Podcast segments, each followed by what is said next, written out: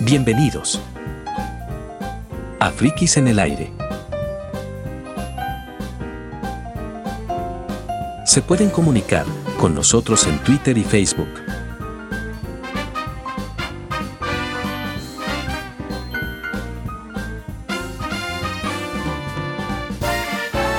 Conducción, Javier Roel, y la música de intro, Enrique Roel.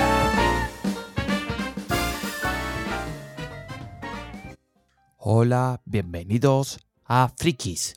En el aire, otro nuevo episodio de podcast. Mi nombre es Javier Roel y hoy vamos a hablar algo muy particular sobre Google y asegura que ha cansado la supremacía cuántica. Vamos a ver esto de qué se trata esto. Pero antes de todo, voy a saludar a Sermín. Hola Sermín, ¿cómo está todo? Hola Javier, ¿todo bien? ¿Vos? ¿Todo tranquilo? Eh, esto de la, de la supremacía cuántica parece estar interesante, esto de Google, ¿eh? Exactamente. Está muy interesante porque se está hablando de máquinas ya a nivel cuántico que puede procesar cálculos muchísimo, pero muchísimo mayor que las máquinas convencionales, lo que usamos nosotros día a día. Esta qubit, como lo llaman, está bastante interesante, ya que hay una nota que salió Investigación y Ciencia que habla que Google afirman, el equipo de Google o la gente de Google, que ha alcanzado esta supremacía cuántica. Y dice que es un hito muy esperado en la computación cuántica, cuántica, perdón, cuántica, y el anuncio publicado en la revista Nature el 23 de octubre, ya el año pasado, eh, llega después de que hace cinco semanas se filtrara una versión eh, preliminar del artículo hecho sobre que Google no realizó ni un comentario. Dice acá. Y dice que en una primicia mundial, un equipo dirigido por John Martins físico experimental de la Universidad de California en Santa Bárbara, y de Google en Mountain View, California, afirma que su ordenador cuántico ha efectuado un determinado cálculo que se encuentra más allá de las capacidades prácticas de las máquinas clásicas, convencionales, como todo el mundo conocemos en este momento. Y Google estima que el superordenador clásico más potente tardaría más de 10.000 años en completar ese mismo cálculo. Mira vos, ¿eh? Claro, porque tiene mucho más eh, rapidez estas máquinas cuánticas con la ayuda del eh, qubit, que ahora vamos a ver bien cuáles son las diferencias entre los bits y los qubits, que eso le da bastante potencia, Javier. Exactamente, Sarmín. Bueno, acá dice que la supremacía cuántica se considera un hito desde hace mucho tiempo porque constituye la prueba de que los ordenadores cuánticos pueden superarlo a los clásicos, explica Martinis. Aunque su equipo solo ha demostrado esa ventaja en un caso muy concreto, dice acá, y eso confirma que la mecánica cuántica funciona según lo esperado al emplearla en un problema complejo. Mira vos, eh. Parece que Google ha presentado la primera prueba experimental de que es posible lograr una ventaja cuántica en un sistema real. Señala Michelle Simmons, física cuántica de la Universidad de Nueva Gales del sur de Sydney, Australia. Mira vos, ¿eh? Dice que Martinis compara el experimento al típico programa Hola Mundo que pone a prueba un nuevo sistema, poniéndole que, pidiéndole que imprima esa frase no es especialmente útil en sí mismo, pero sirve para que Google constaste o constaste, perdón, que los componentes y algoritmos cuánticos funcionan correctamente, dice acá. Mira vos, ¿eh? bastante interesante, eh, Y dice que la hazaña salió a la luz por primera vez en septiembre en el Financial Times y otros medios tras filtrarse una versión preliminar del artículo en el sitio web de la NASA agencia que colabora con Google en temas de computación cuántica, mira vos, ¿eh? y que fue eliminada rápidamente. En este momento la compañía no confirmó que hubiera escrito el artículo ni hizo comentario alguno al respecto. Aunque el cálculo que eligió Google, eh, Google verifica la salida de un generador cuántico de numerosos aleatorios tiene escasas aplicaciones prácticas, dice, y se trata de un enorme logro científico, suponiendo que se confirme, y me imagino que lo hará, asevera Scott Aeroson, informático teórico de la Universidad de Texas en Austin. Mira vos, ¿eh? Muy interesante esto, Sarmín, pues está bueno porque le da a la... Ya se viene en el, en, el futuro unas grandes potencias. Y hoy las máquinas tienen mucha potencia. Mirá la nueva M1 de, de Apple, que tiene super potencia, que puede hacer todo, muchas cosas, pero estas máquinas están años luz todavía de las clásicas que todavía conocemos, Sermín. ¿eh? Impresionante, Sermín. Exactamente. Obviamente, nosotros hoy vemos como rápido lo que estamos utilizando. Obviamente, hace 20 años atrás, cuando teníamos un Pentium 4, nos parecía una buena máquina, un buen procesador, pero hoy en día es un procesador básico y lento. Y bueno, cuando salga esto en un futuro, cuando empiecen a ser eh, las máquinas cuánticas algo eh, común para el mercado de todos nosotros, ahí es como que se va a hablar de la tecnología clásica como algo obsoleto, Javier. Eso es de lo que yo creo. Exactamente, sí, todo hay que verlo en contexto. Dice que algunos investigadores ajenos a Google ya están tratando de mejorar los algoritmos clásicos empleados para abordar el problema, con la esperanza de reducir esos 10.000 años que ha estimado la compañía la compañía. IBM, rival de Google, en la construcción de ordenadores cuánticos, notificó 21 el 21 de octubre, mediante un artículo disponible en el repositorio ArcBix o ArcSpeak, no, ArcSIP, perdón, y que no se ha sometido a un proceso de revisión por pares, que el problema podía resolverse en tan solo dos días y medio empleado una técnica clásica diferente. O sea, estamos pasando de 10.000 años a dos días y medio. Ah, mierda, es bastante importante, ¿eh? Perdón para la palabra, pero me sorprendí por el tiempo. Si IBM está en lo cierto, esto reduciría la hazaña de Google a haber demostrado una ventaja cuántica, realizar un cálculo mucho más rápido que un ordenador clásico, pero no uno que esté fuera de su alcance. Aún así seguiría siendo un hito importante, valora. Hasta donde yo sé, dice, es la primera vez que alguien lo demuestra así que no hay duda de que es un gran resultado, dice Sarmín. Mira vos, ¿eh? Bueno, estamos acá hablando ya de velocidades súper eh, importantes. Soluciones rápidas, dices acá. Dice que los ordenadores cuánticos funcionan de un modo esencialmente diferente a las máquinas clásicas. Un bit clásico es un 1 o un 0. Pero un bit cuántico o qubit puede eh, existir en una superposición de esos dos estados. Cuando los qubits están conectados de manera inextricable, mediante lo que se conoce como entrelazamiento cuántico, los físicos pueden en teoría explorar, explotar la interferencia entre sus estados cuánticos para realizar cálculos que de otro modo podrían llevar dos millones de años. Mira vos, ¿eh? Importante acá y dice que los físicos piensan que los ordenadores cuánticos podrían llegar a ejecutar algoritmos revolucionarios capaces de, por ejemplo, escudriñar bases de datos poco manejables o factorizar números enormes, incluso los que se utilizan en criptografía. Pero aún faltan décadas para esas aplicaciones. Cuanto más qubits estén conectados, más difícil es conservar sus frágiles estados mientras funcionan el dispositivo. El algoritmo de Google se ejecuta en un procesador cuántico compuesto por 52, perdón, por 54 qubits, cada uno de ellos formados por circuitos superconductores. Pero eso solo representa una pequeña fracción del millón de qubits que podría requerir una máquina de uso general. Era ¿eh? La tarea de Google eligió por su ordenador cuántico es un tata extraña, afirma Christopher Monroe, físico de la Universidad de Maryland en College Park, y dice que los físicos de Google diseñaron el problema en el 2016 con la idea de que fuese extremadamente difícil resolver para un ordenador, ordenador común.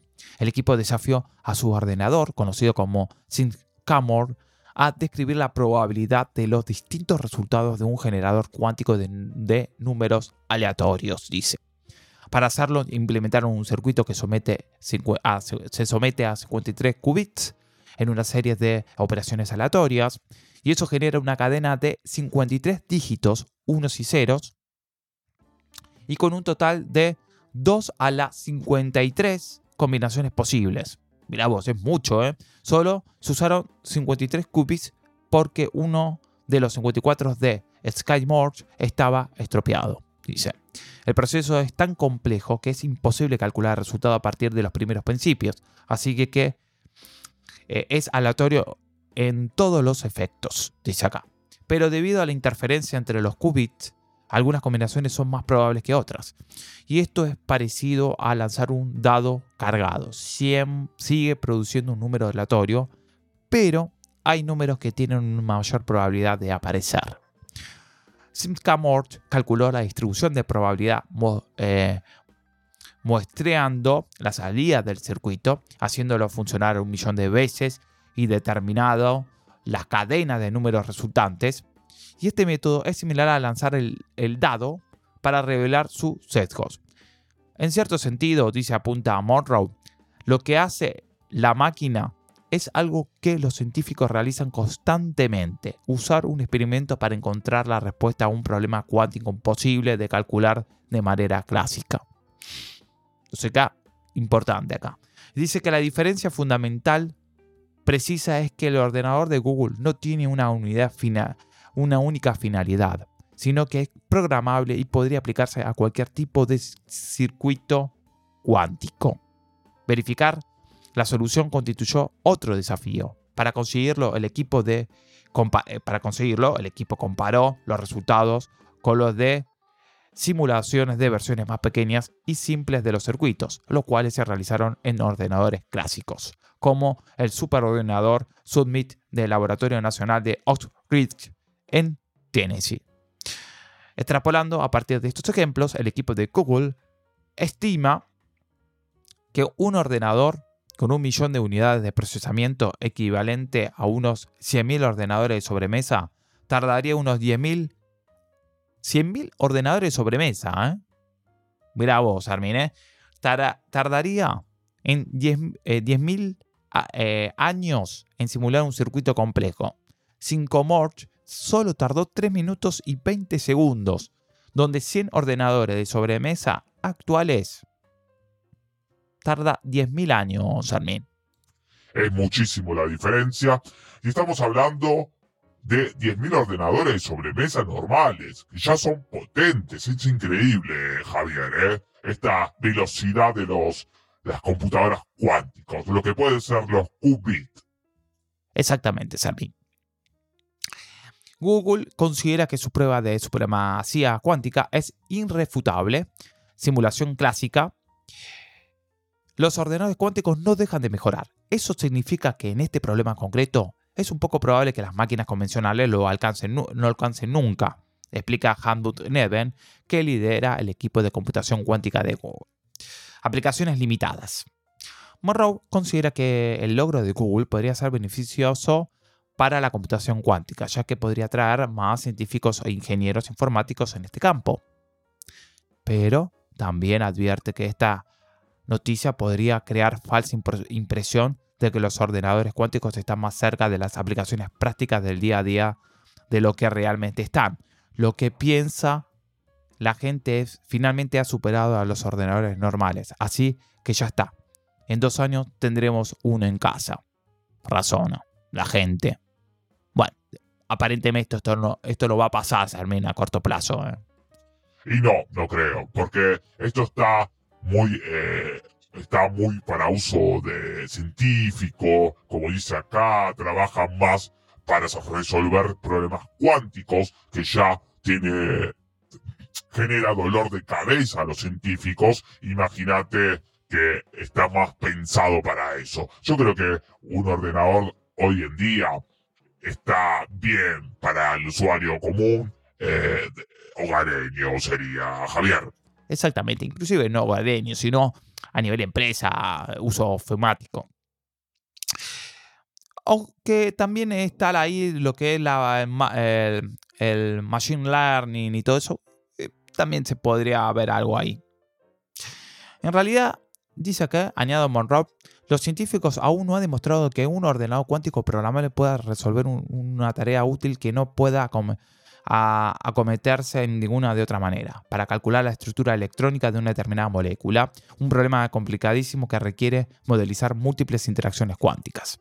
Otro paso importante, apunta Ironson, sería demostrar la supremacía cuántica en un algoritmo que incluye un proceso conocido como una corrección de errores, un método para corregir errores inducidos por el ruido que de otro modo invalidarían un cálculo. Los físicos piensan que esto será esencial para los ordenadores cuánticos funcionen en gran escala. Google está trabajando para alcanzar estos dos hitos, subraya Martinez, y revelará los resultados de sus experimentos en los próximos meses. Ironson piensa que el experimento de Google ideó eh, para demostrar la supremacía cuántica podría tener aplicaciones prácticas. El investigador ha creado un protocolo que emplea dicho cálculo para demostrar a un usuario que los bits generados por un, eh, por un generador cuántico de números aleatorios son realmente aleatorios. Esto podría ser útil, por ejemplo, para la criptografía y algunas criptomonedas cuya seguridad se basan en claves aleatorias.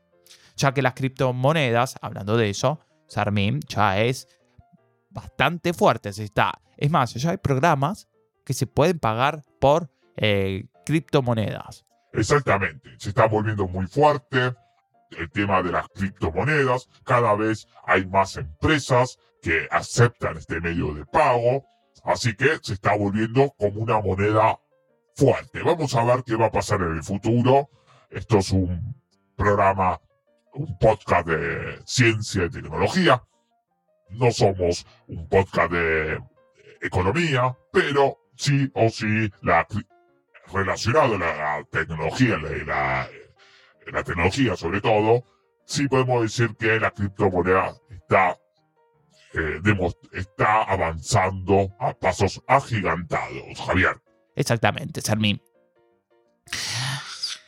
Los ingenieros de Google tuvieron que llevar a cabo una serie de mejoras en sus componentes para ejecutar el algoritmo, como construir nuevos dispositivos electrónicos para, controlar el circuito cuántico y concebir una nueva forma de, conectar los qubits. Agrega Martins, Nis, realmente esta es la base sobre lo que vamos a ir aumentando en la escala. Creemos que esta arquitectura básica constituye el camino a seguir concluye. Es bastante interesante esto, esta nota que salió, esto salió el 25 de octubre del 2019, perdón, no del año pasado, del 2019, y bastante interesante. Seguramente hoy está, después voy a actualizar un poco más, pero quería verlo con ustedes, una interesante nota de cómo viene esto de la, eh, de la máquina cuántica, que todavía no lo vamos a ver en nuestras casas, Todavía me parece que estamos a años para ese motivo,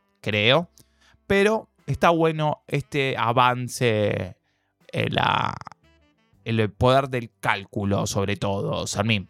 Exactamente, más para el uso científico, que obviamente necesita ese poder para, obviamente, entender un montón de cosas. Javier, muy buena la nota de esto de la eh, de la máquina cuántico, el tema de los qubits, Javier. Exactamente. Voy a recordar las redes sociales. Estamos en Twitter como arroba frikis en el aire y estamos en Facebook como frikis en el aire. Estamos también en nuestra página web www.frikisenelaire.com. Así que bueno, espero que hayan disfrutado este episodio de podcast y nos vemos. Ah, recuerdo también, perdón, estamos también en YouTube. Entonces ahí nos pueden ver nuestros videos. Ahora sí, eh, eh, nos vemos en el próximo episodio de podcast o en YouTube. Nos vemos en la próxima. Chau y descansen. Ahora voy a dejar a Sermín que se despida. Bueno, espero que hayan disfrutado este, esta nota maravillosa de las máquinas cuánticas, esto del qubit, que interacciona entre los 1 y 0 nada que ver a los bits normal, que es 1 o 0. Esto tiene, usa una interacción cuántica, sería. Así que está bastante interesante porque obviamente tiene mucho más velocidad de cálculo y proceso, donde las máquinas convencionales no le llegan, para decirlo vulgarmente, ni al taco. Así que, bueno, espero que hayan disfrutado este programa. Descansen, abrazos a todos, a todas. Chao.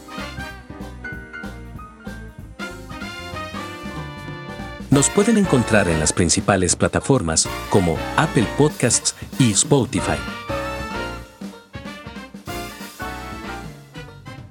Gracias por escucharnos.